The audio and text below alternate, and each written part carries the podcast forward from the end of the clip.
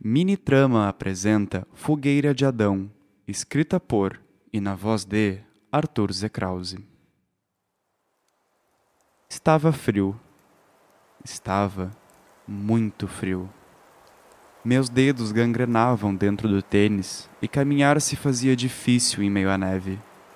Meus pulmões pareciam vitrificados neste denso frio fazendo força para inalarem o ar gelado que rasgava meu nariz em um seco golpe. Meus olhos não enxergavam.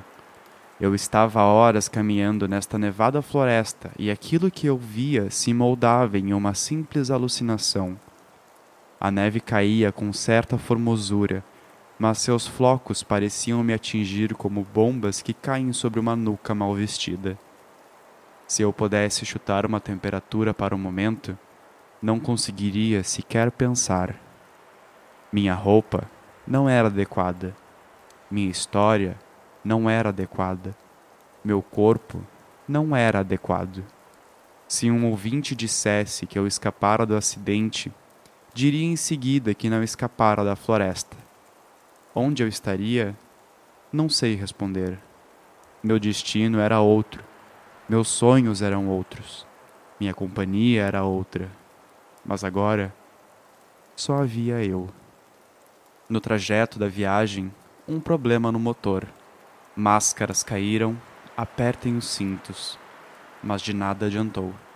O avião caiu e, agarrado em minhas pernas, eu me vi acordar em meio à neve.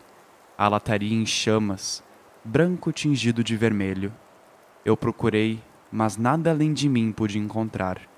Esperei, ninguém chegou, então saí, procurando por alguém que pudesse me ajudar. Me perdi e por entre a neve caminhei por horas até me ver cego nesta branca floresta. Por vezes eu parei.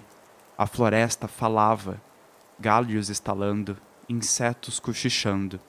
Algumas vezes encontrei animais que pouco se importaram com minha presença uma área intocada, livre de humanos, livre de medo.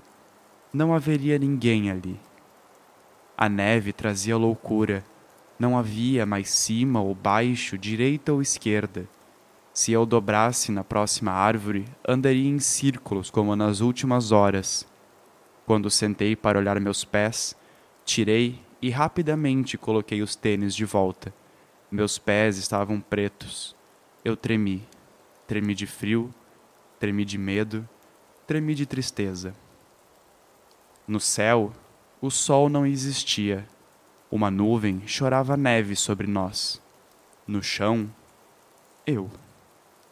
Se fosse noite, pouca história teria para contar. Mas ainda dia, eu pude me contentar com a longa jornada de manter-me vivo sobre o solo enevoado. Eu não poderia caçar, não poderia comer, mas deveria me aquecer. E sob a sombra de uma grossa árvore eu procurei pelos galhos altos e secos para que pudessem me esquentar. As últimas folhas da estação, a última chance que eu pedia para ter. Com os braços dormentes em um fino moletom, eu abri um buraco grande em meio à neve, manchando o tecido de barro, e sobre ele uma camada de pedras, folhas e gravetos. Levou mais tempo do que eu esperava. A teoria era simples, de cima para baixo, girando rápido. De repente, um cheiro de queimado, a primeira chama, e então o fogo primordial. Pela primeira vez, um lampejo de esperança, mas o último sinal de uma vida calma amarelada. As próximas horas foram de coleta. O fogo deveria se manter, consumindo lentamente a matéria que eu buscava.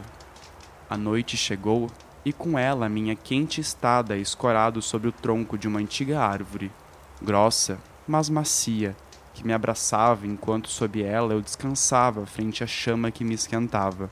O estalar era gostoso, a chama consumindo madeira, esquentando rochas, derretendo neve, mantendo-me calmo com o aroma das folhas secas. Frente à fogueira eu relaxei e com ela cochilei, rápido, duro, ineficiente. Eu acordei com o fogo ainda trepidando, e assim que o vi eu tratei de alimentá-lo.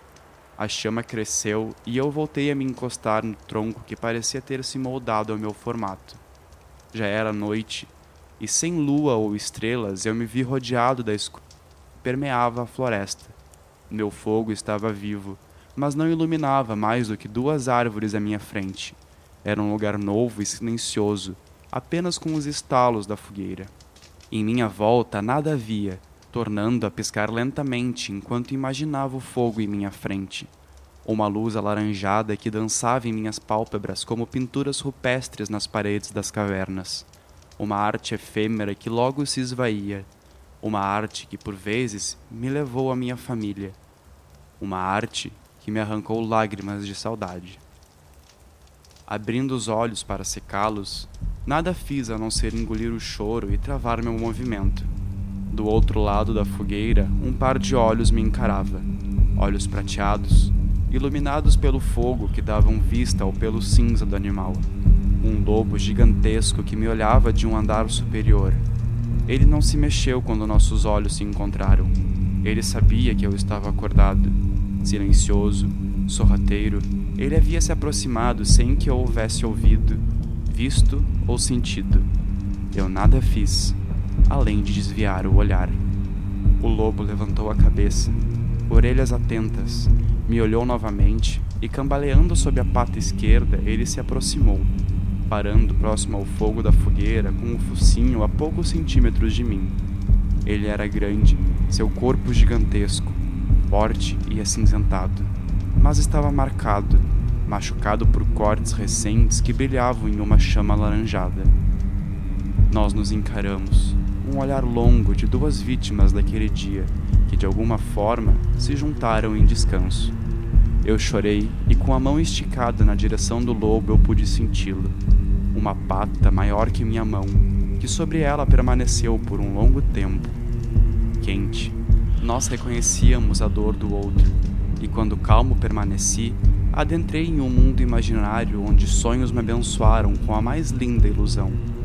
Eu dormi escorado em uma árvore sobre o barro de um chão misto, onde neve e terra se juntavam e refletiam o doce laranja da fogueira, onde o fogo esquentava dois animais de corpos feridos, e sobre a mão de um descansava a pata de outro em um sinal de empatia.